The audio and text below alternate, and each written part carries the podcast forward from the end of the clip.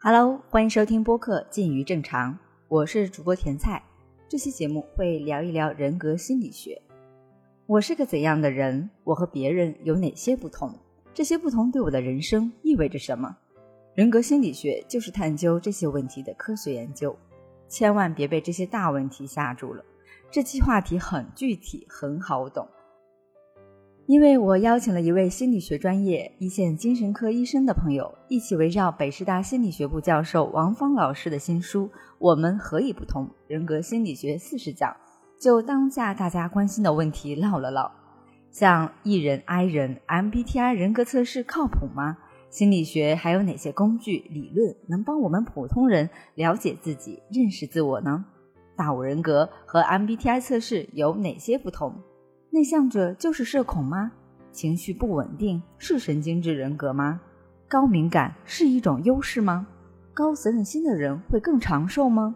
职场中人善被人欺还是好人有好报呢？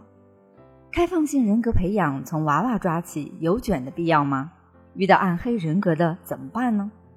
面对人际关系交往方式的工具化、保守化等新的挑战，我们在认识他人、跟人交往中。如何应对呢？放轻松，我们一个个唠。远程录制音质效果不是最佳，还望大家见谅。那么，欢迎收听这期节目。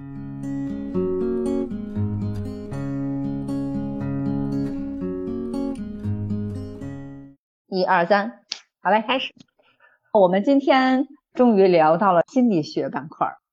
最近呢，我和远程的朋友这个一色同学，我们一起看了一本书。就是李想国新出的《我们何以不同：人格心理学四十讲》，是北师大心理学特别著名的老师哈王芳老师的一本。这个是根据之前李想国他的音频节目编的，这个书老厚了，好几百页。所以今天就特别远程邀请到一色同学，我们一起来唠一唠。那先欢迎一下一色。好，欢迎一下我自己。我 一色是一个心理学专业的。然后他也是在一线工作，一色能不能先简单跟听众打声招呼，然后也顺便介绍一下你自己的一些专业背景？啊，好嘞，好嘞，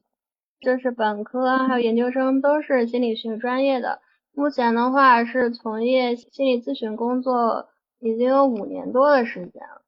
我的这个咨询流派的话是精神分析动力学流派，然后偏向于客体关系取向的，其实更多就是在研究人跟人之间的一个关系。对于自己的性格的养成啊，对和别人交往方式的一种影响。那我的话，可能平常咨询风格会偏向于比较温和化一些。然后像人格心理学这块，其实跟我学这个流派、这个取向是非常息息相关的，因为都是从弗洛伊德啊到荣格啊等等这一脉相承传下来，去研究这个人他的一个潜意识层面，以及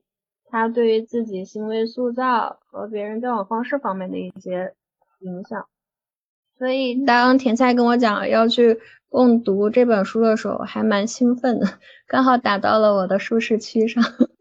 哈，嗯，刚好打到了我的一个呃陌生的地方。虽然就是心理学的书籍，我之前也是啊零零散散看过一些，但是这样系统性的去了解人格心理学板块，这对我来说也是第一次。为什么呢？是因为最近我也经常听不太懂别人一些话。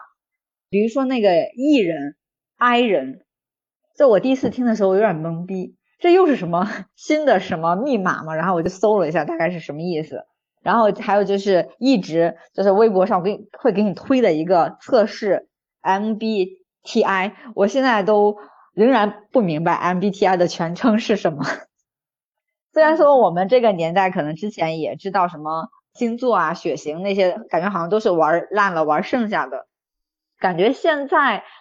去做这种非常简单归类测试，好像又火起来了，并且还好多次呃莫名其妙了冲上了那个微博热搜，这让我也觉得很奇怪。就是这个东西现在是已经火到社交必备了吗？就是大家如果不谈这个就不行吗？所以当看到王胖老师这本书的时候呢，其实这个书籍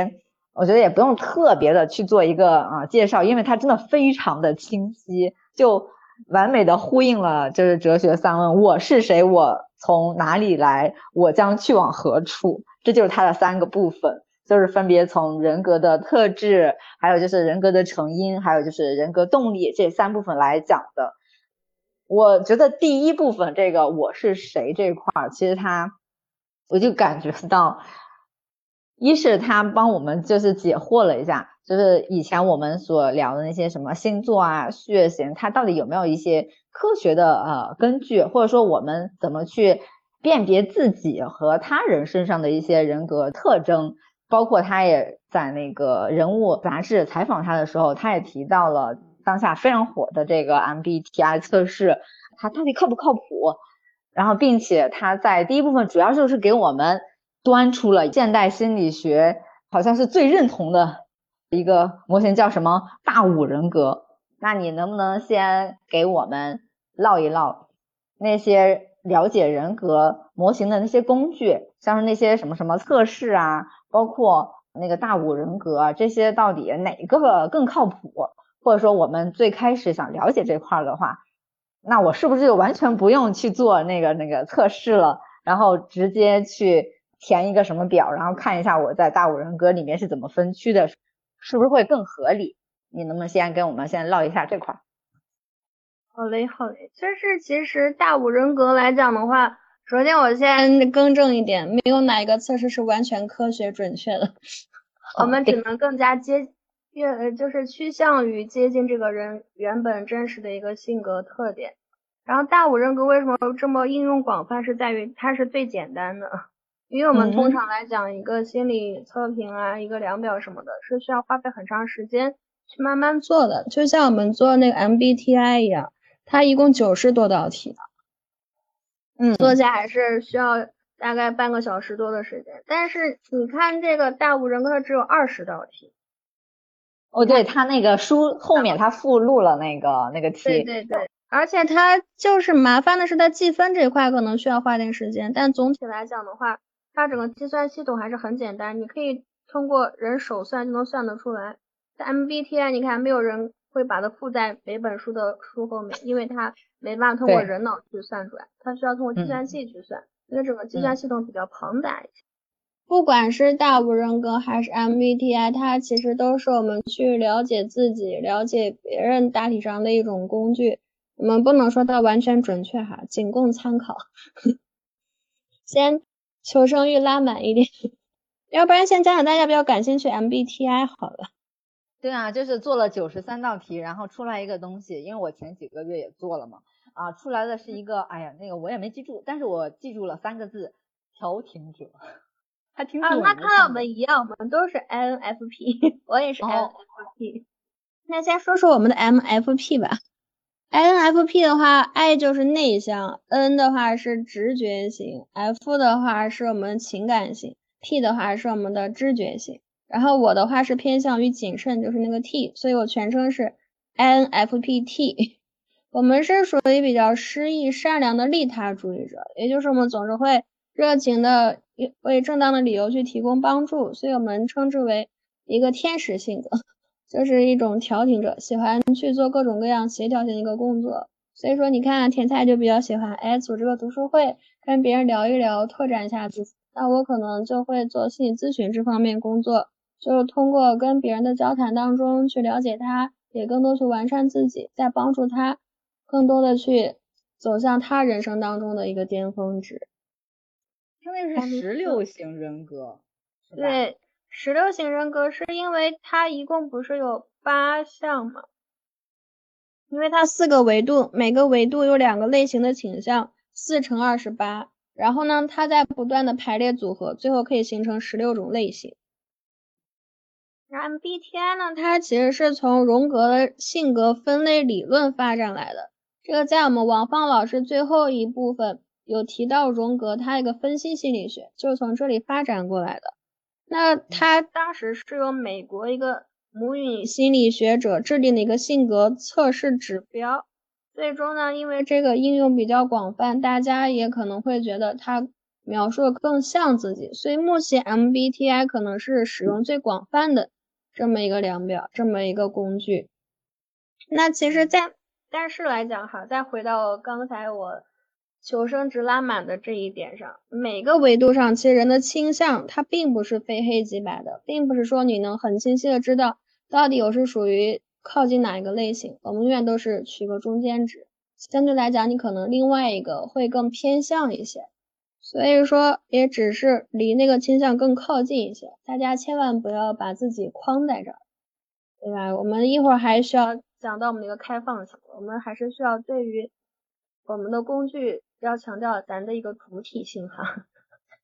先啰嗦到这儿，我们就下面呢想具体跟大家说说 MBTI 每一个它的一个倾向和维度这一块。首先是外向和内向，就是 E 和 I 嘛。你看最近那个封神，我明显就感觉到，你看于适就是演技发那个小那个演员，他就是属于一个艺人，比较外向的人，对吧？半夜凌晨两三点给费翔老师发他自己的弹唱的作品，我就非常羡慕这样的人，就跟谁都能玩得开，对吧？然后他性格一直都是属于比较热情开放，一直很积极、很外向的这种。然后爱人就是比较内向的人。就像陈牧驰，就是演殷郊那个，他是为了宣传活动，硬生生把自己从一个爱人逼成了一个艺人。本来是一个非常腼腆内向，对吧？一个小哭包，硬生生的天天又是跳女团舞啊，对吧？就是各种搞怪啊、耍宝啊这样的。那么怎么去区分内向跟外向？他其实考虑的是如何对自己进行精力的一个分配。以及如何跟周围环境进行互动。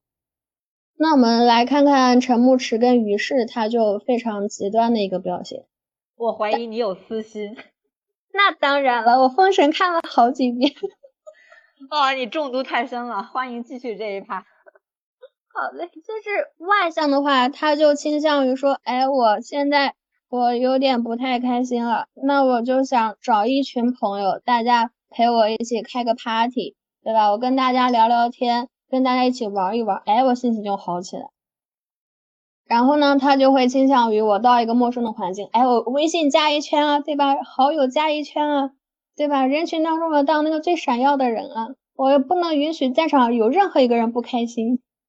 他就会更倾向于把自己精力调动到一个巅峰值。他越跟别人互动，越跟别人玩，越觉得自己精力更充沛一些。那爱人他就比较相反，他更倾向于在人群当中当那个默默无闻的一个人。他就希望我不开心的时候，我想一个人待一待。我希望说我能够去看看电影啊，看看书，然后呢，只找我一个知心的朋友，就一对一的关系。去建立一个深层次的一种连接，深层次的一种疗愈。所以外向跟内向的话，这个大家还是比较能够明确区分出来的。然后像感觉跟直觉，也就是对这个事情实感还是知觉这块，就是 S 跟 N 的区别，是在于这个人他看待世界、处理信息的一个方式。如果说他更倾向于说，哎，我一定要推通过我的推理，通过我的判断去决定这个事情，这个事儿有没有可实施性，对吧？那这就属于比较实感型的，比较偏向于感觉型的。那如果说我觉得这个事儿，对吧？凭我直觉来讲，凭我多年经验来说，我掐指一算就觉得，哎，这事儿能成。那就是我给你一大堆的信息。你怎么样去处理它、消化它？怎么去判断它？我们判断的就是它的感觉型还是知觉型。所以说，甜菜你是属于感觉型还是知觉型？我后面好像是一个 A，那你就是直觉型，INFP 嘛。哈哈，我天呐，谢谢你的解读，比那什么那个网站给的还详细呢，因为我也没好好看。我觉得他。每一个描述的词写的都特别浪漫，就特别好。什么你富有诗意啊，你善良，你你利他呀，我都感觉我自己快成天使了。就是是不是那些做这种人格测试啊，或者说就是人格描述，他就会用一些最优的词来去展示这个东东，会让人看起来就觉得特别好，然后特别喜欢去对号入座。你有没有这种感觉？对呀，因为他写的越优美的话，他其实整个定义会给的更广泛一些，大家会更容易对对号入座。他如果给的越精确，对吧？这个话说越平实的话，你可能会觉得有点似是而非，反而会让你觉得好像不够真实。所以这是一种技巧性。尤其来说，其实像我们去编辑这些量表啊，这些就是各种各样测评的人。都是多年的心理学家，那已经写过 N 多篇论文了，他的文采一定都是很好的。因为每天要接诊那么多的来访者，对吧？接触那么多人，要写咨询报告，文笔真的就这样一点点练出来的啊。所以做心理咨询呢，其实他们写小作文的能力应该都蛮强的吧？对对对，是的，是的，我们也可能需要比较精炼的语言去把一些庞杂的信息。一些比较微妙的情感，能够把它给捕捉出来、描述出来。嗯，那要不我再继续说说剩下的这几个。对，还有思考跟情感，就是简单来说，就是理性和感性。嗯，你怎么去做决定，怎么去处理自己的情绪？你是更倾向……哎，这个就回到了说是你跟你对象吵架的时候的一种状态，对吧？就是常常说为什么就跟自己对象吵架，尤其是女孩子对。对自己男朋友对吧？你就觉得好像不懂我，他老跟我说道理，那可能因为他更偏向于是思考型的，偏向逻辑型的一个人，理性更强一点。那女孩子来讲话，那就会感性更强一点，情感性更强一点。与其说对不对，她更在意你到底有没有懂我，你有没有体会到我的心情，体会到我的感受。所以 T 跟 F 就是在于你是理性还是感性。那最后就是有一个是判断跟知觉，也就是 J 跟 P 的一个区别。其实判断跟知觉又跟刚才提到的实感和直觉这块，它其实是有很多的相似性。但是判断知觉，它倾向于是对你未来大的一个规划，它前面感觉知觉是倾向于对某一个具体事情，它你的一个处理方式。所以。我们再回到刚才讲计划性跟知觉性，就判断性跟知觉性这一块的话，那就是判断这个人你到底是倾向于制定一个计划呢，还是说你比较随性而为呢？那像我们 P 人，对吧？那就是比较随性一点，有可能说，哎，我今天想去吃个烤肉，我立马上小红书啊，上各种各样的一些网站啊，去搜一搜哪一个比较好吃，哎，说走就走。但是像计划性，就是我今天，比如说，我决定等到我暑假、寒假、国庆、中秋什么的，我决定要去哪哪玩，我提前很久就开始制定一个攻略了。所以这两个来讲的话，也是很多人梦寐以求的一种出去游玩的一种关系。一个人负责搞定一切，另一个人负责跟着他走。OK，因为你 MBTI 这个部分啊，讲的。是比较的多了，然后也能回忆到现在很多人就是想了解的一个板块。那我们今天不是最开始切入的点是王芳老师这本书吗？就是人格心理学。对，因为我最开始看到人格心理学，也是因为它跟我一直关注的文学有一个共通的地方，就是人格心理学的主要特征是将人性作为核心，关注整体的人嘛。然后这点是比较能呃打动我的，而且。他所关心的问题又跟那个啊哲学又有一定的相似性，而且他的那些研究的方法呢也是比较综合的，嗯，所以我觉得这个东西还是值得我去了解一下。那我觉得这本书确实是一本还不错的呃入门，起码是我还能够读下去，并且它里面穿插着太多特别近的案例，包括它序里面就讲了那个。今年很火的那个日剧《重启人生》，然后后面几章还讲到了去年那个《青春变形记》，就是这些最新的电影，就是这些例子。然后王芳老师都能在他的那个，就是他随着讲稿嘛，在里面穿插，我就觉得这老师与时俱进的能力还是比较强的，就是可读性，然后也还是比较 OK 的。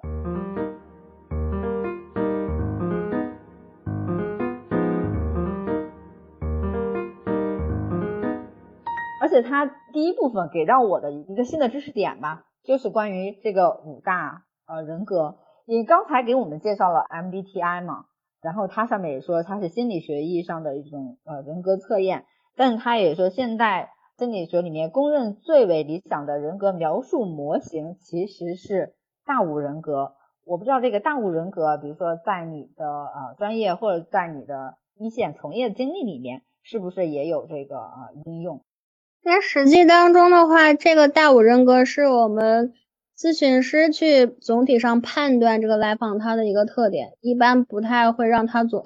因为我们通常就是实践工作当中的话，我们会尽量避免让他去做这个量表，因为这个是属于你要到医院去做的一个精神诊断啊，你的一个心理测评这一块，所以以我们心理咨询工作来讲，可能会接触的少一些。但是我们自己来讲的话，会更倾向于判断一下他的外向性啊、神经质性啊、尽责性啊、宜人性啊、开放性啊这一块。当然，还有的人，我们为什么刚刚花那么多篇幅去讲 MBTI 呢？因为它跟大五人格它是有很多相通的一个地方。嗯，我感觉到了。嗯，因为你看内向性、外向性，大五人格也是有的。对，对吧？然后像他，对。然后他的外向性，其实大五人格的外向性更倾向于去描述这个人的一个社交性，也就是他是否能够很明显感受到他一个积极情绪这一块。嗯，我觉得我们的那个速度可以慢下来哈，就是那个大五人格里面不是有那个为什么叫五嘛？它它就是有五个类型：外向性、神经质、还有尽责性、宜人性和开放性嘛，就这这五个。那我们一项一项来呃唠一会儿吧，因为我觉得。它每一个还挺有意思的，而且就很方便对号入座，当然是引号的。嗯对你刚才就是外向性这一块儿，呃，你说它核心是社交性啊，还有积极情绪。呃，其实你刚才讲那个 MBTI 那个外向内向的时候，我觉得有好多都好像啊，包括外向和内向，可能也是我们，我甚至觉得是从小学开始最最早的去判断这个人性格的一个第一指标。啊，而且大家都很喜欢写此生性格开朗，然后像像这个东西也会一直延续到你长大了，然后你嗯参加工作，你简历里面都最好写一个我性格开朗等等等等，好像外向是一个是某种社会崇拜的一样，是一个好的性格一样，然后对那个内向的，就是他相对于那个外向来说，比如他更喜欢独处啊。他稍微慢热一点啊，然后他更容易就自己实现某种满足和平静啊，就这种的，好像会被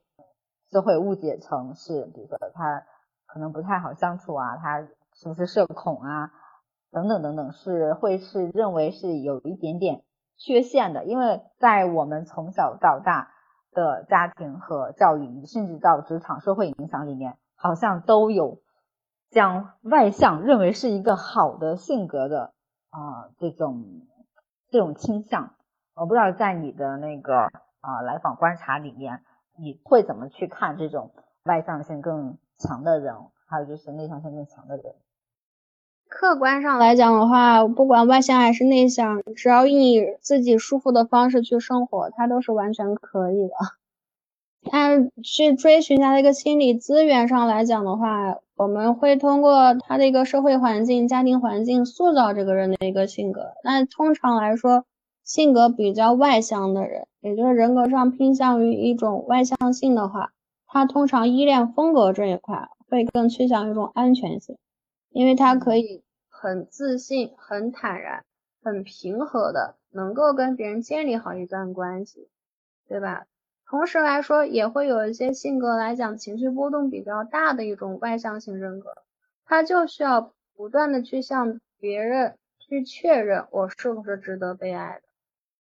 所以说，尽管都是外向，也会分成有些可能比较折磨人的外向，对吧？比较闹腾人的，也分成一种我比较利他型的，我就喜欢去把场子给热络起来，去照顾一下在场所有人的感受。所以，不管内向还是外向来说，他都有他自己的优势和劣势，他没有高下之分。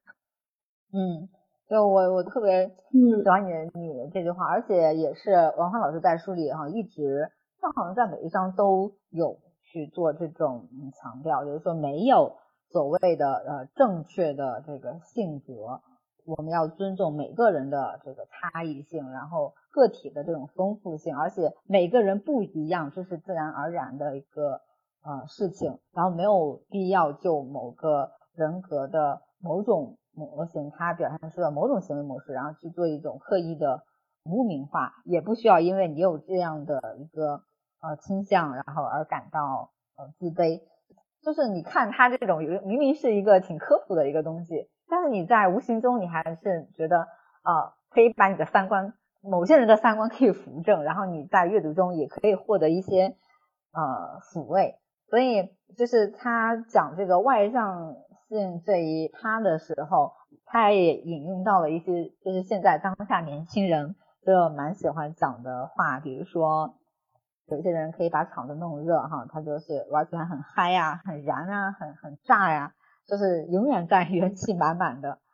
但是呢，内向性的啊人呢，他他也不是说是呃社恐，他也不是说为社交焦虑，他是不太爱社交，不代表他没有这个能力。他也不是丧，也不是荡。虽然我没有听过王芳老师的音频那个节目，但是我在他文字中的描述里面。我能感觉到他对年轻人的这个这个，就是我们现在的现状的一个关注，然后还有对个体的关注，反正是 起码扭转了我之前对心理学就是这种书籍的一些偏见。我觉得他这块写的还是挺好入门的，尤其是这个第一部分。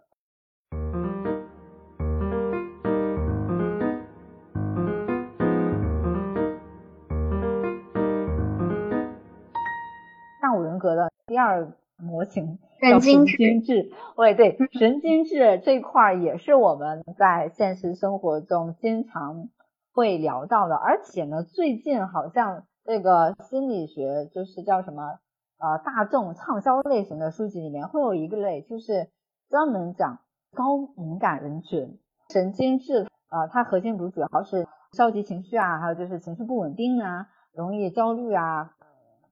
可能会过度的反思、审视啊，乃至去自我怀疑、去评判自己啊，就是大家很容易说这个高敏感的人群啊，更容易就是消耗自己，他可能人际关系中会更容易产生冲突，然后他的亲密关系它的质量可能会更更低一点。呃，总之呢，神经质在咱们汉语的语境里面，它就是个偏贬义的一个词，那神经质可能也是。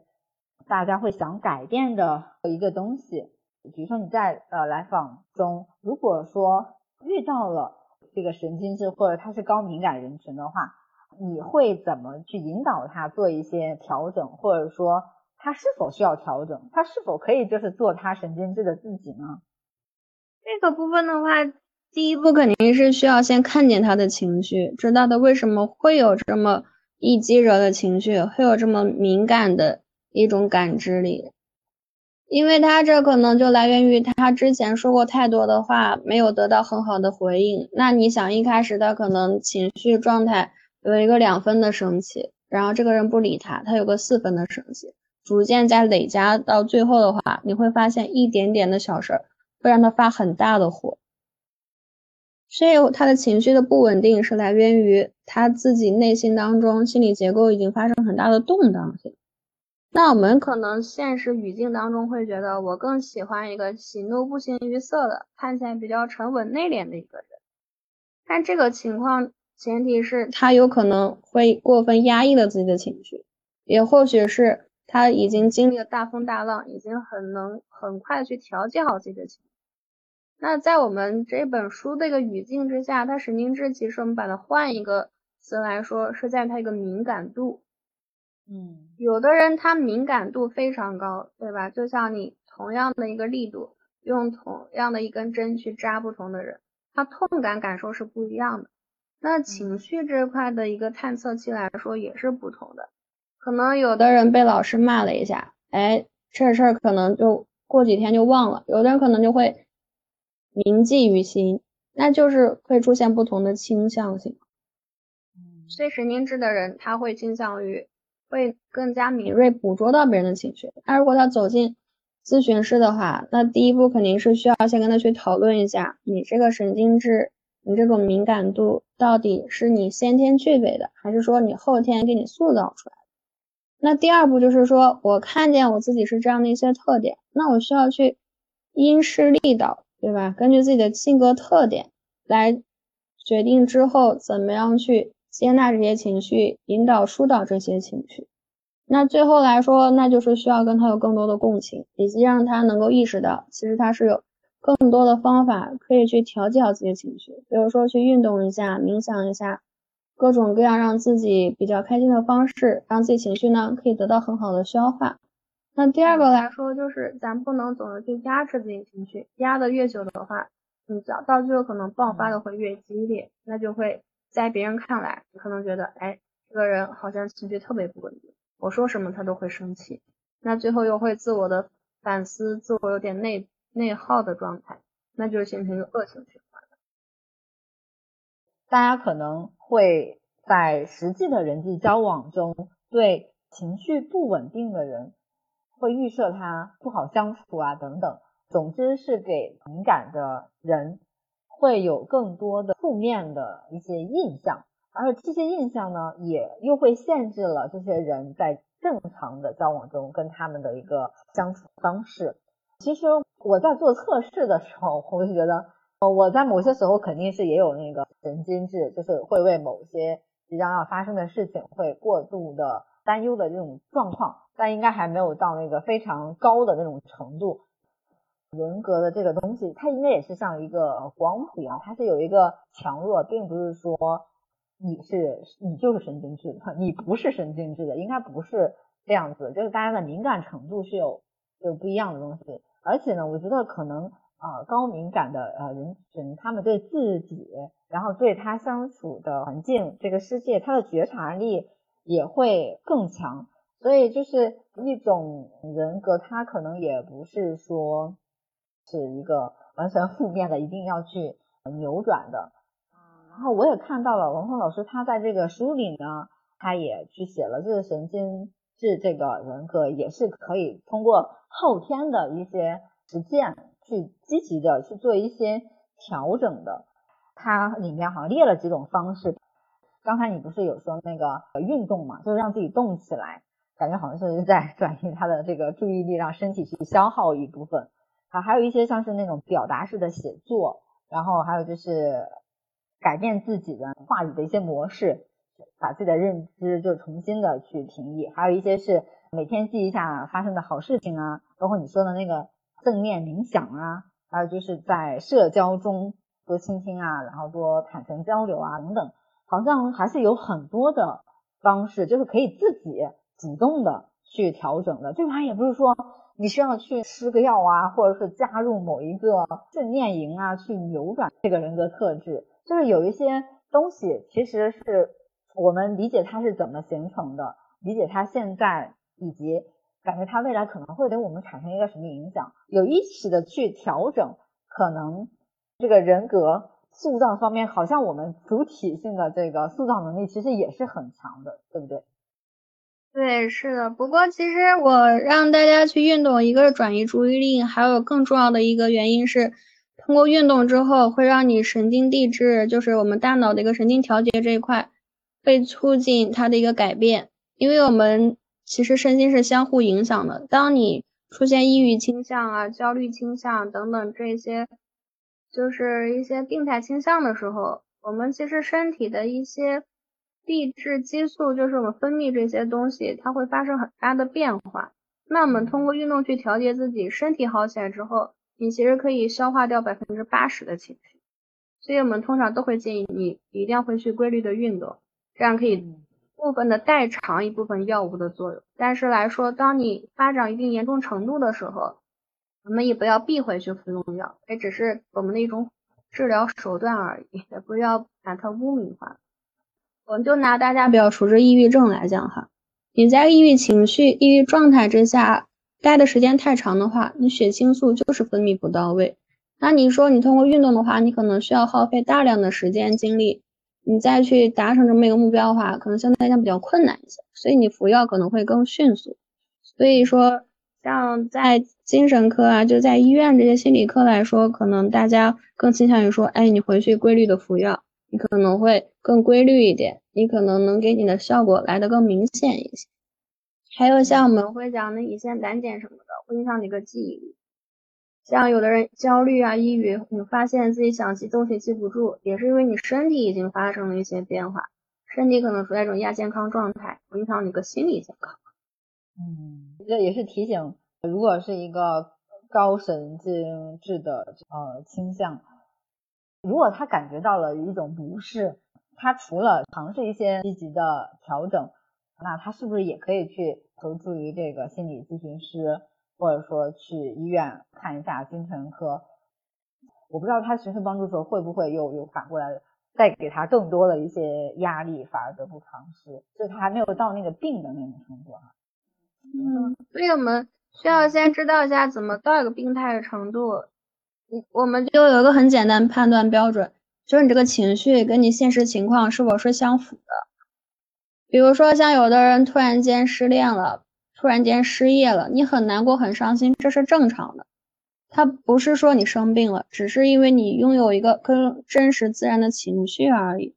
但假如说你在一个情绪当中陷入时间过长了，你自己没有办法调节，没有任何好转情况下，那你就可能需要寻求一下专业的咨询师啊、专业医生的一个帮助了。嗯，是这个情况。好的，所以如果说我们听友里面有感觉到、觉察到自己啊，可能需要去求助心理咨询的话，也不要有过多的其他想法，因为就是这个人群就真的很容易会去预设一些想法。就是还是勇敢的求助于专业的人士，让他们给你一些专业的这个意见。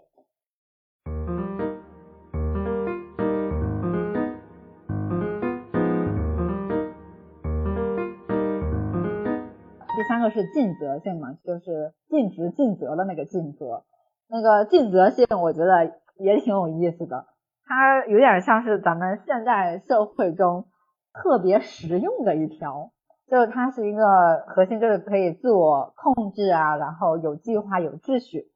如果说呃切换成咱们特别喜欢的啊普通的词，那就是你很自律，有专注力，你好有条理，你有计划性，你有目标感。总之呢，尽责性一听就感觉是一个好词。他前面不是提到那个棉花糖实验吗？嗯，这个也挺挺逗的。我觉得可以有有你们心理学专业稍微讲一下，因为我之前知道那个儿童期有一个什么延迟满足的，但是我不知道它叫棉花糖实验，我以为是个别的什么东西。我们可能就是通常跟别人讲实验讲的比较少哈，但是通常我们提到尽责性的话，都会自然而然想到那个棉花糖实验，就是会考虑这个人他的一个延迟满足性，延迟满足是到底满足什么？那就是。对自己负责，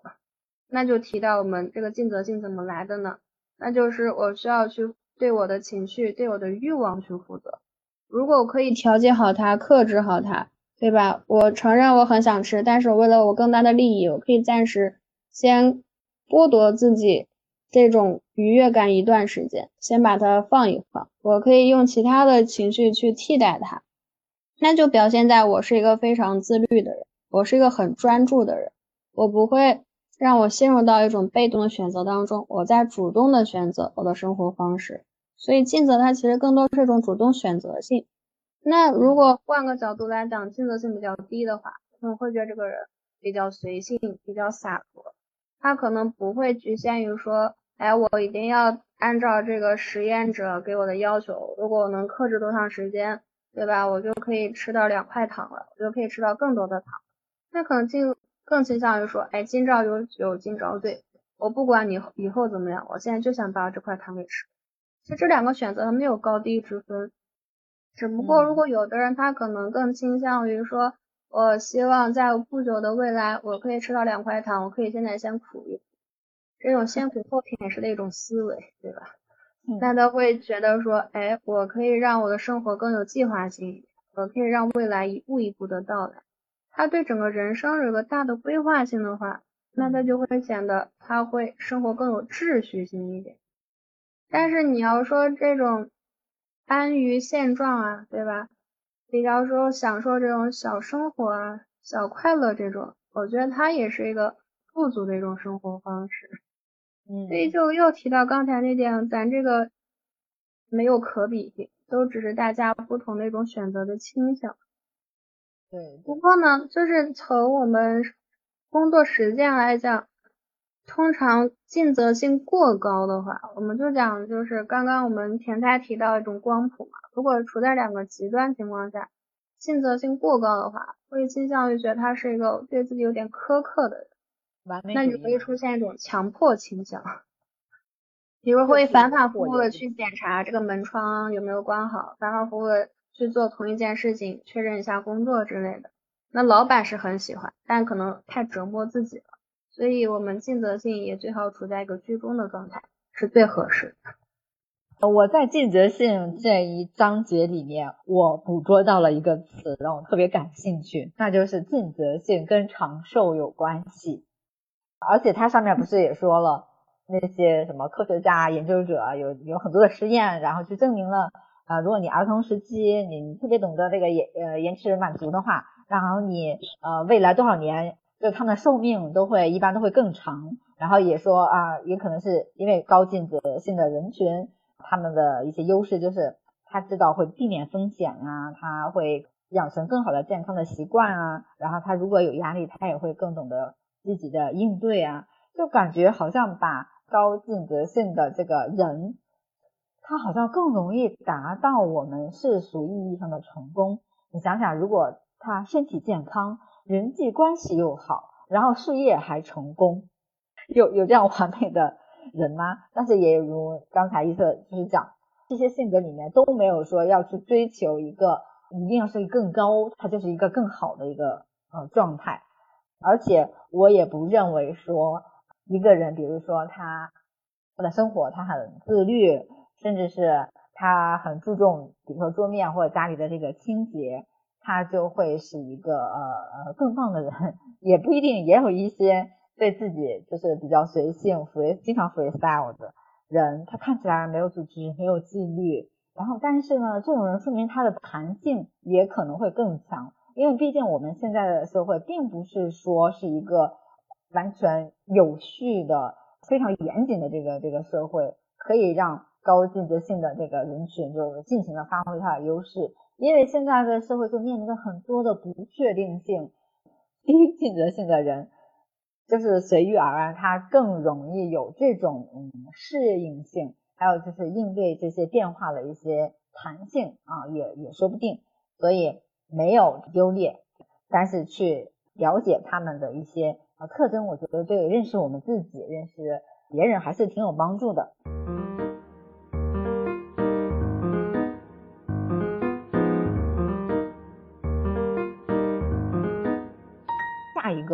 宜人性，宜人性就是适宜的宜，核心是那种善于共情啊，关系导向的。我觉得这个东西也是现在社会里面就是一个挺关注的，就是怎么去做人，怎么为人处事，怎么去处理好人际关系。因为很多人也觉得自己最烦恼的就是处理人际关系。还是请那个伊瑟跟我们再去聊一下这个宜人性。好嘞，好嘞。宜人性的话，他如果宜人性比较高，那就比较善解人意，比较容易跟别人共情。那宜人性比较低的话，那就会显得跟别人有点格格不入，更喜欢独来独往，甚至于对别人保持一种怀疑、多疑的一种态度。那大家可能都会倾向于喜欢比较合群的人嘛，对吧？就觉得这个人，哎，我说什么他都懂我，不管说什么他都愿意倾听我、理解我，那就这个宜就是适宜，适宜和别人共处，他会更倾向于我跟你待在一起的时候，我们的关系是否是融洽的，是否是轻松的。所以其实我们会看到，像一般走进咨询室的来访的话，他的宜人性相对来讲都是比较偏高的。不然的话，他很难去信任别人的话，他就不会觉得心理咨询能起作用。嗯，所以说宜人性还会体现在像有一些做服务行业的，对吧？一些客服啊、服务员啊，还有像我们心理咨询师啊、医生啊、警察、啊消防员等等这些，我们的宜人性相对来讲都是成为一种职业特征。我们需要把自己融成一团水、一团泥，去跟各种各样的人有一个更好的融合，才能够说，我能够服务于大多数的人，不会让别人产生一种比较阻抗的心理。像宜人性，我觉得可能大家会更能够从字面意义上了解到它的一个特点。但是我们为什么说宜人性也没有优劣之分？就是在于不同的人，他要有不同的性格特点的话，他也会有自己不一样的人生嘛。嗯，宜人性也是一个一听感觉是一个好词，甚至还有一点温暖的。它指向了关怀、有爱心、温柔、礼貌。然后善良、宽容，然后信赖、体贴，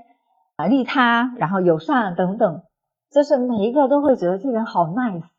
可能是有些人眼里的老好人，好好先生，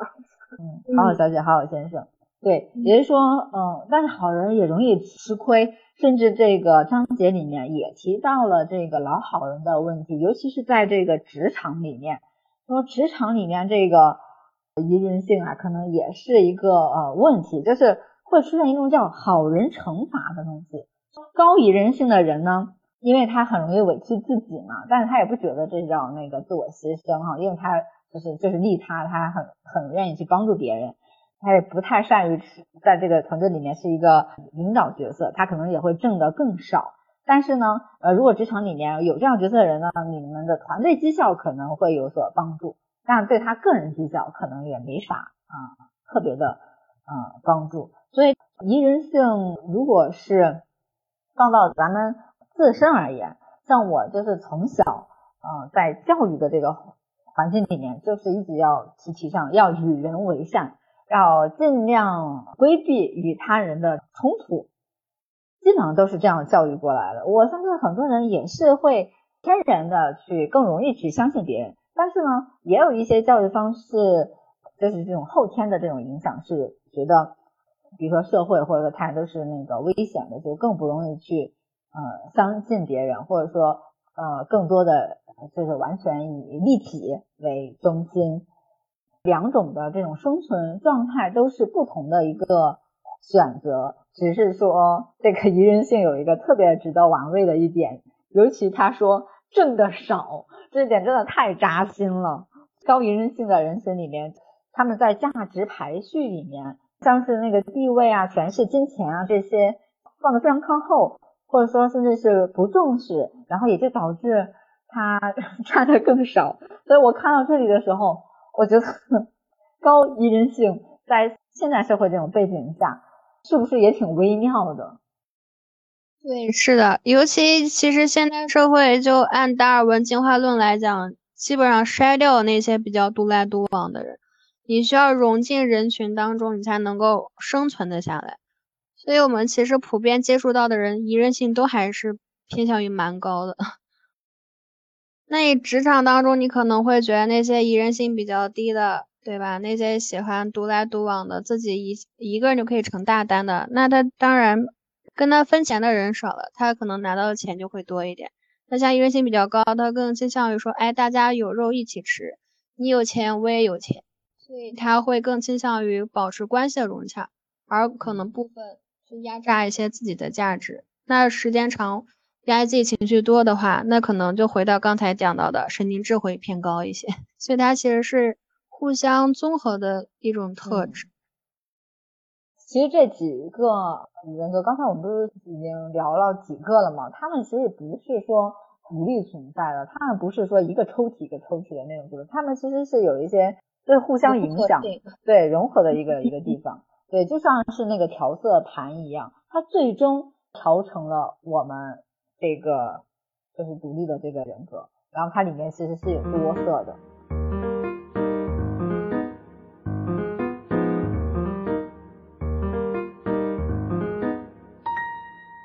最后一个是开放性啊，开放性，你看又是一个现代社会非常非常渴求的一个东西，就是感觉二十一世纪要干嘛？要要有创新力，要有创新能力，但凡如果是你在简历啊，或者说在学生评价里面，你要说这人特别有创新能力，然后 呃开放性特别好啊，就就会特别的加分。那一色再跟我们聊一下开放性嘛？开放性可能跟我们现在时代的发展就更契合一点。如果你有更好的学习能力，每天保持高度的知识的补充的话，你会显得你这个人比较与时俱进，对很多信息可以及时的吸收进来。不断去拓展自己，但同时来说也会存在有一些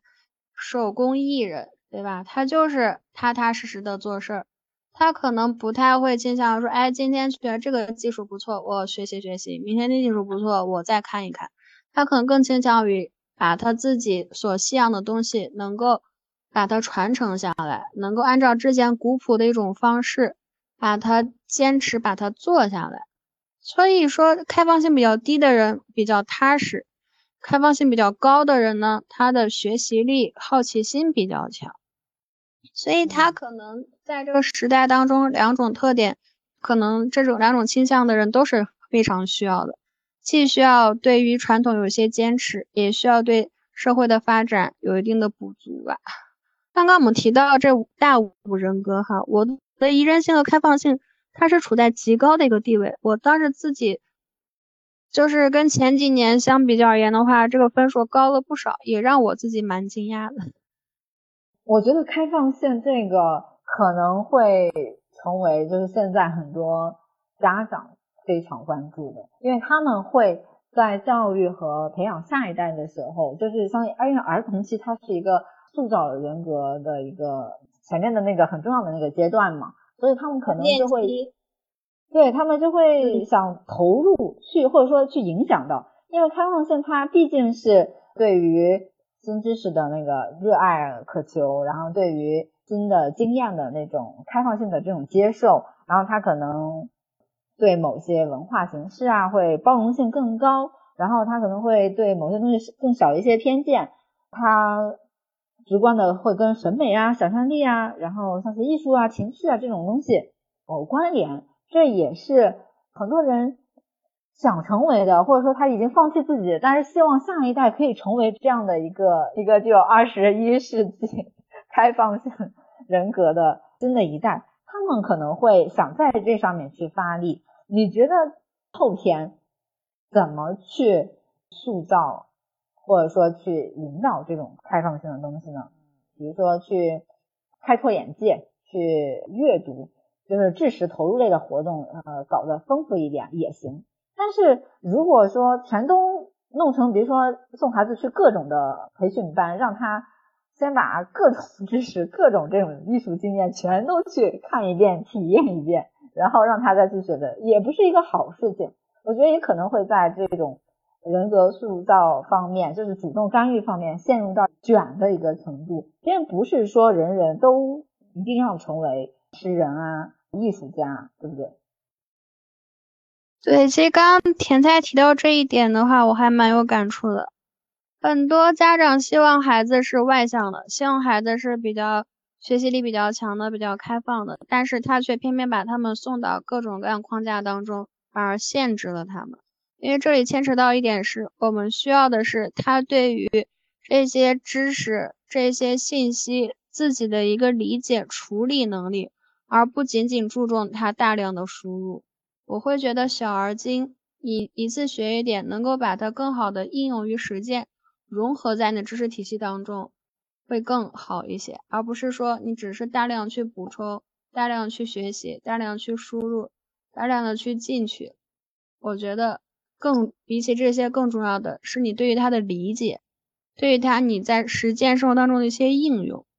以及来说，我们作为家长的话，也需要给孩子更多鼓励和支持，不管他说对还是不对，好还是不好，我们需要循循善诱，让他有自己更多思考的可能性，更多发展的方向性，这才可能能够让他更主动的愿意去用自己的头脑，用自己的双手去认识这个世界。而不仅仅是去吸收别人咀嚼过的知识喂进他的脑海里。嗯，而且我也觉得，如果说一个人他选择了去过一种更安稳啊、平淡的生活，你可能说他稍微有点保守，然后他可能少一些的艺术情绪，但是他也不一定过不好这一生。然后那些艺术人生，他也不一定是一个我们 完美的、无缺的一个人生，所以仍然又是回到这个呃人格、这个性格，就没有什么正确的、绝对的，然后好坏的，然后我们又要陷入到一种标签化的，要去强制绑定和限制自己的，这个是完全没有必要的。对。尤其人格，它是一个动态的，而不是一个静态的。人格也是在不断有所发展性的。就像刚刚我说，我其实几年前做大五人格，和我现在为了能够跟你唠这个嗑，对吧？又去做了一遍大五人格，已经也发生很大的转变了。对你刚才说到，就是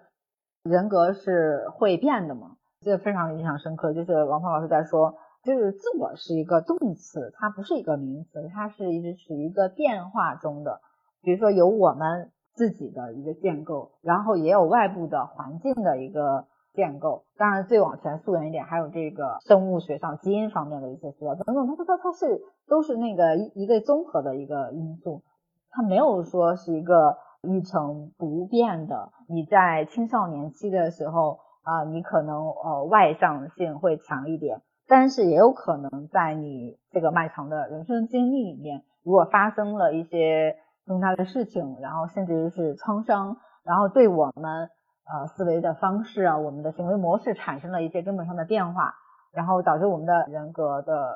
这个模型，整个这个这五类它的得分发生了一个很大的变化，这都是有可能的。但你能说那个你不已经不是你了吗？我觉得那是。就是进化了的一个自己，我觉得首先我们要去接纳一个在自我进化中的这个自己，它不是一个唯一的，也就是说我们不可能把自己放到一个唯一的一个标签里面，某一种血型、某一个星座，我就要去实践这样的人生，它也不可能会成为我们的未来人生的一种指导。总之，这些东西好像在王峰老师的书里面有点循循善诱了，甚至给那个我们的读者，或者说他之前的听友、他的学生们去鼓励，就是不要去因为这些东西限制住自己。包括心理学，其实也是帮助我们去了解自己。我们也不可能说，你今天用这套用这套模型，然后明天我要去完全去信某一理论，因为它在第三部分不是又特别嗯。你们心理学专业的那个维度给我们讲了好多位心理学的大佬以及他们的一些理论嘛，我觉得是一个非常完美的一个导读，甚至是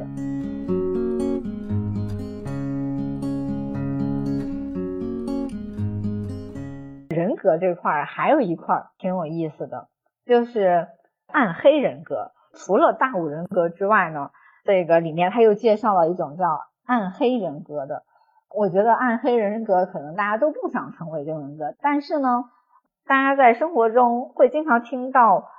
说某些人很腹黑啊，或者说曾经中国还就是各种地摊上还流行过厚黑学的书啊等等。我觉得这个东西它大家一点都不陌生，甚至我们在大量的影视剧里面也会看到很多主角就是有这种暗黑人格的这种特质。自恋啊，然后还有擅擅长操控权势啊，他精神状态不是很 OK 啊，他比较冷酷无情啊等等的。你有没有遇到过这种看上去有点可怕的暗黑人格的情况？这个肯定还是会有的，因为毕竟接触到形形色色的人都会有。可能比较常见的还是自恋者会多一些，他会表现比较狂躁一些，他会说话滔滔不绝，总是为了。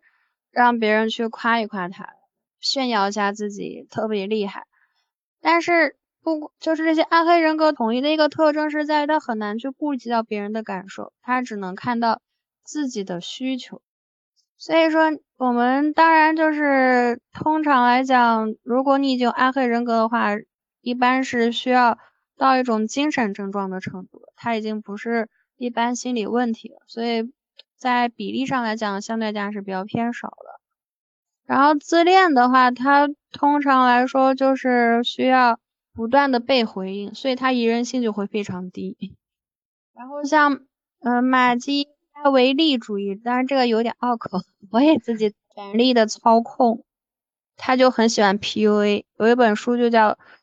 煤油灯效应》，他就会不断的去通过自己的语言啊，自己的一些情感啊、态度啊，去操控另外一个人，获得他想要的一些权利。获得他想要的一些资源，所以他就是个非常自私冷漠的人。但是你想，一个自私冷漠的人，通常会把他送进医院的，那是他的家人，他自己不会觉得他很痛苦，他折磨的都是他身边的人。那精神病态者，其实他虽然说叫精神病态啊，他可能会带有一定的自我折磨型，对他人的折磨型，但是他。到没到精神障碍的程度的话，这个还需要进一步诊断。他会喜欢刺激，对吧？喜欢就是追求一些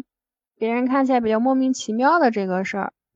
那在我们医学实践来讲的话，那可能会倾向于说他有一种反社会人格，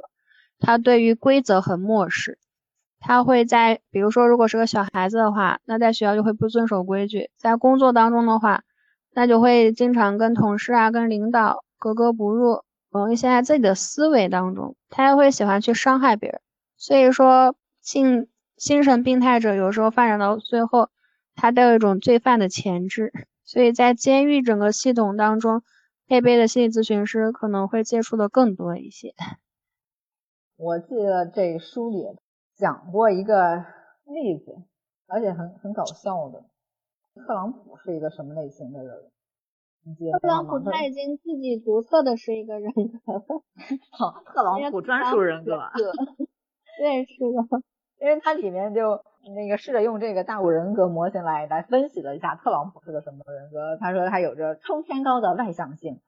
低穿地心的宜人性，非常明显的神经质，中等偏下的尽责性和较低的开放性。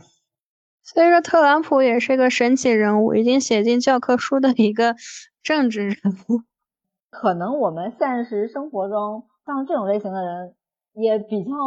容易被大家这个觉察到，或者说他们隐藏的招数会更高。但是呢，在网络世界上，这种可能还挺明显的，因为有很多的那种呃网络上的喷子啊，就是网上的那个霸凌者啊，就挺容易去。滋生或者是扩大某些人的这种暗黑人格属性的。其实我会觉得，只要我们在关系中觉得不太舒服的话，那就倾向于会觉得，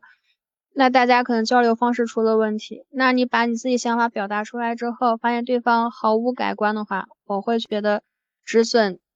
是一个很好的选择，不需要去追究这个人到底什么样的性格，保护好自己才是第一位的。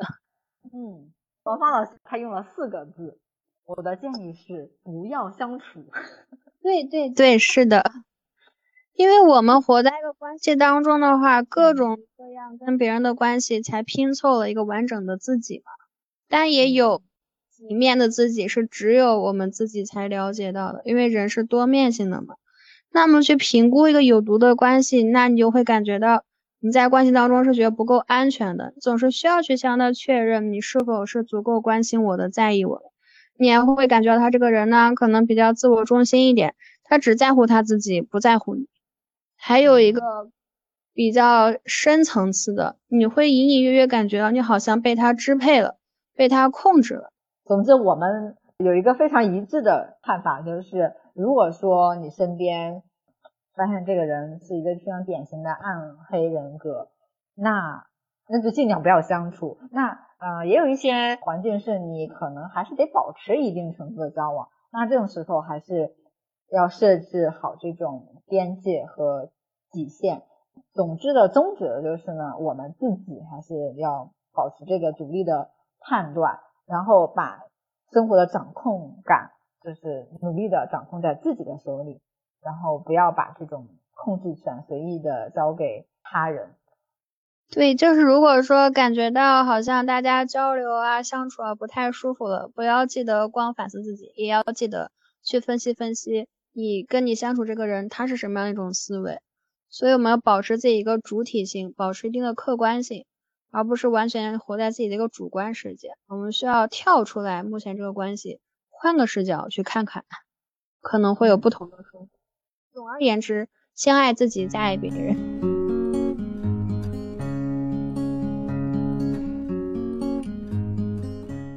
是介绍完这几大人格之后呢，又回到一个挺老生常谈的一个问题：我们认识了这个人格，那我们是不是就要认命？就是我是这样了，还是我有办法，然后再去调整？就是我的这个性格会决定命运吗？这里面当然是说人格是可以通过。引导一个人的行为模式啊，去影响一个人的生活方式的，也就是说，你在一定程度上，人格是可以关联到你的命运的。嗯，当看到呃这样的一种表达的时候呢，哦，我就感觉到，如果是我可以在呃后天通过某种方式去积极的干预到我的自己的人格塑造的话。是不是这个命运其实也有一半掌握在我自己手里呢？我们个体参与到这种人格改造的作用究竟可以有多大？前几年不是很流行那个呃积极心理学嘛，强调一下我们自己集体的一些力量。当然了，其实也要去看到一些宏大的环境的一些因素，因为其实人仍然是我们个体，还有就是环境这种。交互作用下的一种一种产物嘛，就是我们之所以做了这这样的一些事情，产生这样的一些行为，也不是说人格可以单独背锅的，它也有这种那个当下情境的一些些因素。呃，我不知道你在实际的工作中，呃，会怎样的去跟一个来访，他也天真的问这样的问题。比如说，我对自己现在的这个性格不满意，我想要另外一个，或者说我倾向于调整到另外一个这个一个性格，我可以自己去参与这样的一个塑造吗？你你会怎么给他这个建议呢？那肯定会给他积极的回答。如果他不相信的话，我们咨询就没有意义了呀。关系肯定是需要带给他一些影响。不过你刚刚提到这一点的话，其实就是我们王芳老师提到的。我们卡罗尔·德维克这个学者提出来的一个观点：人要有一种成长的心态，也就是叫增长论。他就是说，我们某一个能力啊、品质啊、人格啊，它完全是可塑的，会不断发生变化，是可以通过我们的努力去提升、发生一些改变。这也就回到一个问题：原生家庭对自己的影响是完全可以通过自己成年后的努力去努力消除掉的，因为我们。在各种各样关系当中的话，对吧？关系的问题还需要放在关系当中去解决、去改善。那我们会在不知不觉当中受到影响、受到牵引的话，你看到这个世界的样子就会有所不同。就比如有的人可能亲和性比较低，但是他发现进到工作之后，大家各司其职，那他受到这样的熏陶之后，他也试着去负起自己这一份责任，对吧？变成一个相对来讲。会比较尽职尽责的一个人，那他尽职尽责之后得到的一些正向反馈就比较多的话，他的宜人性也会相应的发生一些转变。渐渐的，他可能会从一个爱人变成一个艺人，对吧？从比较像自己玩，变得可以跟别人在一起多交流交流，他的外向性会得到一定的改变，以及他一个神经这一块会更倾向于更稳定化一点，不会情绪那么大起大落。所以你会看到，我们的人格其实人的一生是在不断在变化过程中，因为你会在不知不觉中接触到不同不样、各种不同的情景，在关系中得到不同各种各样人的一种观点的洗礼。所以说，我觉得只要是来接受心理咨询的话，通常都会告诉他，我们完全可以当自己人生的编剧，写好自己的剧本，打造自己喜欢的人设的。你你刚才说那个当自己人生的编剧，然后演好自己的人生大戏，这个就让我想到这两天刚上映的一个影片，叫《野蛮人入侵》的他其实有点致敬和 模仿那个谍影重重。就当一个女人，她不知道她的身份，然后没有没有职业，然后她也没有任何人际关系，她还能是谁？她自己，然后再去重新的认识自己，我到底是谁？就是那个过程也挺有意思的，就是也是关系到我们其实这次聊天的一个主要目的，就是通过人格心理学的一些专业的东西，帮助我们普通人嘛。就是更好的去了解啊自我哈，认识自己。那中间我们不是也聊到了很多，要不然你就偷懒，你可以去找心理咨询，你可以做做部分的这个心理测验，让别人跟你跟你聊天。当然也可以通过像自助的这个阅读一些心理学书籍啊、课程啊去了解。那其实最了解你的人，可能仍然是自己。那我们在日常的途径里面也是可以，就是那叫什么？古人说的“一日呃三省吾身”，然后就是去反思自己的这个行为模式是怎么样的，然后去及时复盘，然后系统性的去了解自己。还有一种方式就是通过他这个，就是在人际交往中去做一些深入的交流，然后听到一些真实的反馈，去认识自己。我觉得除了这个，我们一直在谈的，我们自己自身啊、自我啊等等，我觉得现在一个很重要的一个呃部分，或者说我们日常容易感到焦虑和很难控的一个部分，人际关系这个就感觉很悬，它不是说你想与人为善，这个就能善起来的，因为它是一个要去互动的一个过程，它还有一些情境，还有一些复杂的因素。所以就是关于是人际呃关系这块儿，我觉得我们可以单独去聊一下。尤其我也观察到，甚至是我从以自己为方法，我也看到，就是过去的三年那个疫情期间，因为大家很多的时候不能去面对面的去进行正常的这种社交，然后可能更多的是。封闭在一个空间，而且很容易导致自己的思维啊、行动啊，然后都渐渐的有一点点封闭。我觉得封闭可能是一个引号的，就是我们更走向了内心。但是呢，我们冥冥中又非常的啊去渴望外面的人，但是对人的这种好奇，对远方的这种好奇，是有一定程度的减少的。就是今年因为放开之后嘛，因为比如说大家出去旅行啊，然后就是疯狂的去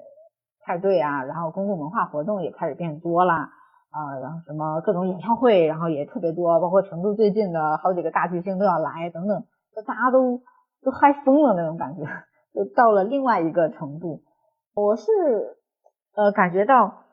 我们现在的人际关系好像整体还是会偏于保守。一些就是再去认识新的人，就比如说建立新的这种关系，可能会更谨慎，或者说很多人也很难去迈出那一步，大家很难再走进一个新的关系去认识新的人，就是这种试错，然后也特别害怕去试错。如果说有一个新的人的话，也想通过更快的。方式去辨别他到底适不适合交往，或者说在这种交往中也倾向于能不能咱们就像相亲一样，把共同的什么兴趣爱好、三观这么一摆，我们这么一去挑，然后发现哎和那姐妹你可能就是我们可以一以后一起耍的人，或者说啊这个帅哥还是可以那个深入交往一下的，就大家希望通过一种更高效的方式。然后去简化那些本来会挺漫长的人际交往过程，这是我自己看到的，也可能是有一些片面。我不知道你看到，因为你更阅人无数哈，你看到的这个情况有没有一些那个重合度，或者说不太敢跟陌生人再建立新的这种联系，是不是一个挺普遍的一个现象呢？那肯定还是是的，因为其实相对来讲，大家可能功利化会更强一点，是在于我们现在留给自己相处的时间很少，就自己跟自己相处时间很少，你跟朋友相处时间可能也被挤占的比较少，我们现在更多，你看社会高速在发展，需要给你提出一个隐形要求，就是你必须要不断往前跑，甚至是要飞起来的那种跑。那这个时候，我们可能会更倾向于我这个人，他能带给我一定的经济价值，对吧？他可以带我一起赚钱，或者是他能提供我很好的情绪价值，这是我们目前人际关系比较重要考虑的两个方面。那这个时候我们会倾向于看一看他的一个宜人性，这是我们首先能够去做出一个判断的。跟他待一起，我是否是轻松愉快的？那第二个就会判断他的一个神经质，他到底是情绪比较丰富多变的，还是比较平和稳定的？那大家就会倾向于一开始找好朋友的话，那就会找跟自己比较相似的。我我宜人性比较高，我就想找个宜人性比较高的人。那我可能情绪变化就是比较激烈一点，比较剧烈一些。那我也希望找一个跟我一样比较人来疯的，对吧？或者说找一个能够镇得住我的。我比较活泼，他比较沉稳一点的。所以。在现实生活中，为什么不敢去结交新的朋友？是在于你很难去在短时间内去判断，你能够去踏出这一步去结交朋友，对我们来讲成本比之前高了很多。其次来说，我们还需要花大量时间去投入去维系这段关系，有的时候可能相对比较而言还是一个比较消耗的一种关系。所以综合之下的话，大家可能就觉得，哎，我不如就保持现状。把我现在这些关系能够把它经营好，就蛮不错了。所以，我们一般去认识朋友、结交朋友，都是在我们十岁到三十岁，对吧？稍微再精细化一点，就是从十五岁到二十五岁这一段时间之内。其实我本身不是一个特别 social 的人，甚至是会时不时的去选择我完全断绝社交一段时间，因为我还挺享受，就是自己。彼此的所有时刻的，但是我也嗯发现，就是在那些舒适的人际关系交往中，他能给到我的情感补给，这个持续的这种时间和它能带来的这种安全感，还是挺久的。所以，呃，即使像我们这种嗯本来也不是热衷于社交和就不喜欢去社交的人。但仍然是有对良好的这种人际关系的这种渴求的，然后也是希望有很多深层次的这种情感的交流的。但是有的时候就会发现，你和呃他者对你们的对关系的认知程度会有差别。其实这个也是一个普遍问题，比如说你可能是想跟他慢慢的。去更多的了解，了解他的各个面相，看到就是这个人身上的一些复杂性啊，不管是丰富性等等也好。但是呢，也有一些人，他就只想看到你某一个面相，就是他会把这种关系来工具化。大家对关系的这个定位、理解和进度会有一些差别，所以在差别里面，你就会发生一些挺尴尬的一些。问题，而且我也发现了，就是现在就是大家认识一个人会很迅速，本来可以应该是慢慢的去看清一个人，但是他现在会更迅速，而且呢断交也会很迅速，就存在，呃，就这个人可能只是有个言语失当啊，或者说他在某一个事件里面他站队或发表观点，跟你的一些价值观有不符。然后你们甚至都没有说当面辩论一下，你就觉得这个人就是三观已经跟你严重不符了。当然，他只是比如说是一些言论的观点上面的，就很多人就会在他这一方就给他判了一个社交的一个王，就觉得这个人不值得交啊，甚至是也有一些更过度的一些反应，他可以让周边的其他人。啊，大家不要跟这个人那个来往啊，或者交往啊。然后他曾经呃干了这样那样的事啊，或者他曾经说了那样的话，然后导致令某一当事人他可能付出根本就不对等的，或者说他不应该去承受的那那那样的一个社交上面的那种代价。嗯，后者是我观察到的哈，我是觉得人际关系就会存在一些很复杂的一些面相，但是大家 可以。因为工具化迅速的建立关系，也可以因为三观不合或干嘛的，然后让他在社交媒体上迅速的死亡。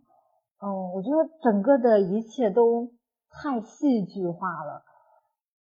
要去慢慢的认识，慢慢的了解，才能慢慢的熟悉嘛。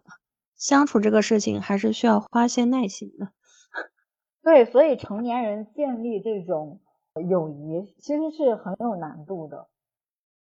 人际关系让人头大的这个问题，好像也没有特别好的这个办法。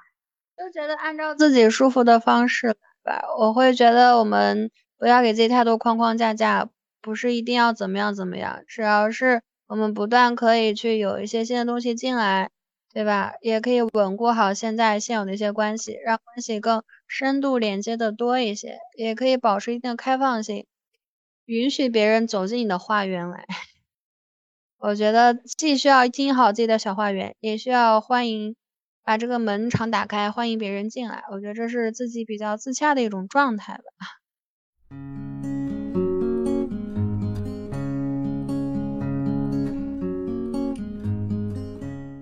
最后一趴，我们还是给很多想有意识的去了解自己，然后做自我分析，包括去认识人际关系，甚至去帮助他们去解决一些跟人交往的一些困扰的一个难题的朋友们，提供一些书单方面的建议。有一些可以去找就近的你靠谱的那个心理咨询，或者说你心理学专业的一些朋友去了解，当然也是一个非常便利的方式。那如果是长期的一个学习的过程的话，那可能还是我们自主的去阅读一些相关书籍啊，也是可以的。那王芳老师在第三部分人格动力里面呢，集中的介绍了从弗洛伊德呀，弗洛伊德就是那个什么。那个本我、自我、超我呀，精神分析呀，那个阿德勒就是大家经常卖的特别火的自我、自卑与超越那个积极心理学的，包括荣格的那个集体潜意识啊，还有弗洛姆那个逃避自由也是卖的特别好的。后面的像是马斯洛的那个呃心心理需要、自我实现，再后面那些人我就没听过了啊，像什么罗杰斯论那个自我价值的。还有那个德维克谈那个努力的意义的这些人，我我我我都没听过，或者说可能他们的那个书现在还不是那个大众畅销的一个一个情况。那伊森，你可以从是你心理学专业的那个背景提供一些书单吗？那我给大家推荐几本心理咨询师写的书吧。可以呀，就是很好读的那种也可以。对对。刚才其实提的那些心理学专业的书，大家也很容易能够找到。那如果说可读性强或更接近咱们现代的一个理解程度的话，那听一下伊瑟要怎么说嘛？好，就我先私信推荐一个最近在看的一个绘本，叫《柔软的刺猬》，它是个治愈系的心理绘本，就是通过一些很温暖的图片啊，还有配的一些简短的文字。来帮助我们去解决情绪的问题，也提了一些比较切实生活当中能够去尝试做一做的一些建议，也可以帮助我们去认识自己，了解一下自己情绪。这个绘本我先放在第一个去推荐。好的，大家推荐几个我比较喜欢，现在就是比较站在金字塔尖的一些心理咨询师，他们写的自己的一些咨询的。感想以及咨询的一些实录，也可以帮助大家从一个更切实的角度去了解一下心理咨询是什么，以及怎么去了解自己，怎么跟别人互动，也可以完成一下你不想去找咨询师聊，自己跟自己玩一玩这么一种目的。首先，第一个是施替佳老师写的，叫《疗愈你的内在小孩儿》，他施替佳老师会更偏向于去了解人的一个创伤心理学，比如说。你童年的一些创伤，成长之后父母带给你的一些创伤，以及你可能在你不知觉情况下受到大大小小的一些创伤，可以去疗愈一下自己，同时看见内心当中那个一直可能被你忽略的一个小孩子，他有怎么样一种心理需求。我觉得这本书写的也蛮好的。还有是陈海贤老师，他也是精神分析动力学流派的，他写这个书叫《了不起的我》，他跟就是阿德勒，他比较崇尚自卑与超越嘛，然后他也会倾向于对自己有更多自我的鼓励，他也会倾向于对自己提出更加积极的一些解决方式，去换个视角看看自己的生活。根据阿德勒他的这么一种理论流派呢，他的后来的弟子们写了一本书，这个可能名声更大一点，叫《被讨厌的勇气》。我刚想 Q，就是被讨厌的，虽然我也看了，但是我是觉得就是有点错愕，就是这这么一本书是怎么就这么火的？是因为这个名字吗？还是？所以心理学专业的人也会推荐的。这本书写的确实蛮好的，我基本上就是对咨询了解不太多，对于自己自我成长需求比较高的话，都推荐他看看这本书，因为它比较通俗易懂，又比较值得你一再的去品读一下。嗯，状态下去看，可能都会有不同的收获，因为里面那个禅师说的一些话还是蛮有哲理的。以及弗洛姆，刚刚你有提到他的逃避自由，那我推荐一下他另外一本书，叫《爱的艺术》。爱的艺术，弗洛姆真的是一个站在世界中心呼唤爱的这么一个心理学者。万事离不开爱，爱自己，爱他人，爱世界，爱众生。主要就是想推荐这几本吧，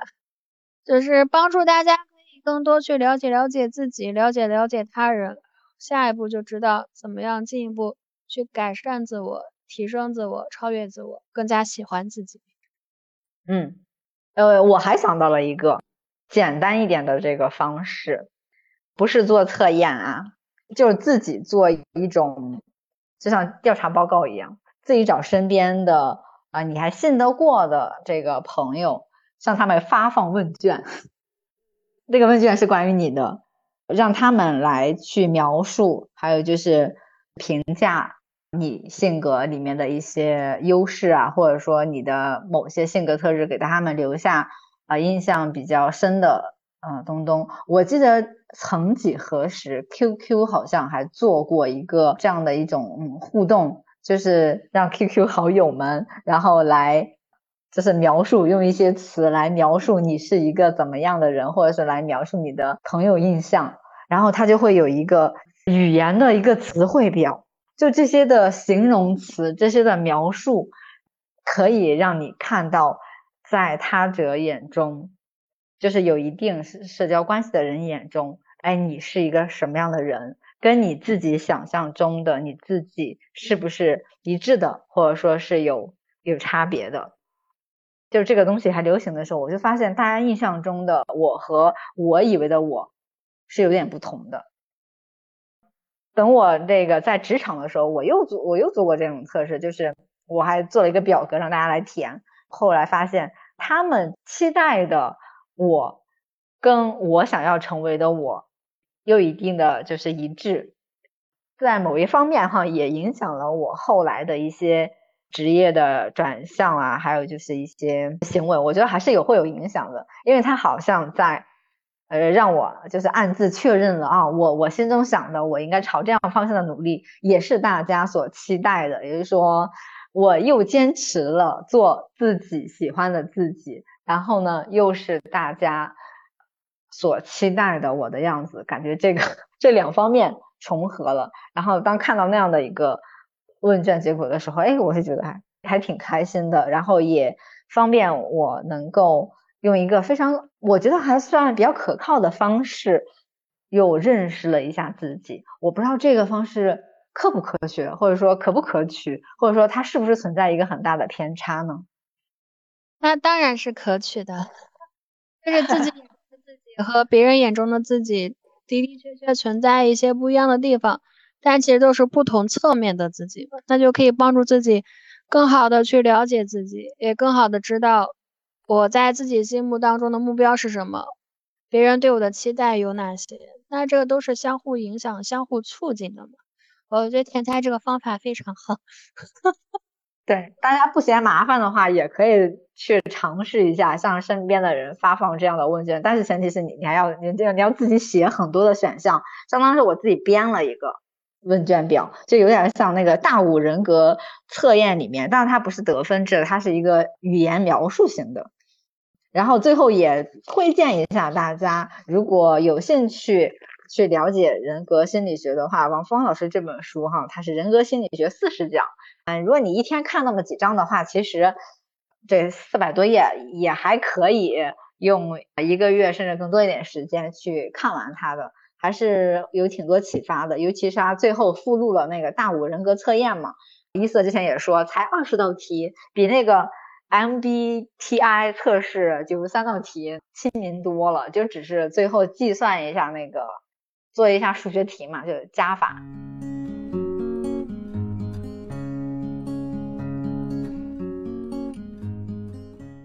那我们今天就先到这里，再次感谢一色做客，近于正常，期待成品。